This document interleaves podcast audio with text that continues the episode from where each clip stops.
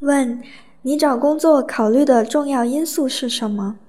我们可以从以下三个方面来回答：第一，自身情况分析；第二，自身需求分析；最后总结。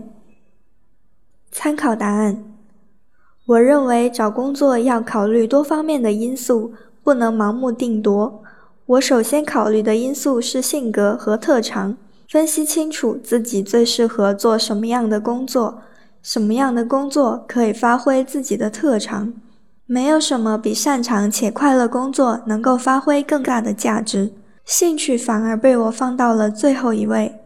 不是说兴趣不重要，刚毕业的大学生不知道自己真正的兴趣，或者很多人兴趣很广泛。在我们无法选择我们感兴趣的工作时，我们可以避免选择自己不喜欢的工作，哪怕薪水再高也是如此。同时，一旦我们发现了自己真正的兴趣，前面两条都不适用了。不用管行业，不用管薪水，行业再小，对于我们个人来说也是一片大森林。一个人真正有兴趣。一定能在这片大森林里面做到最好。在此基础上，我才会考虑工作的稳定性。稳定的工作更有利于我安心扎根，踏踏实实的累积经验。薪水也包括除工资以外的福利待遇。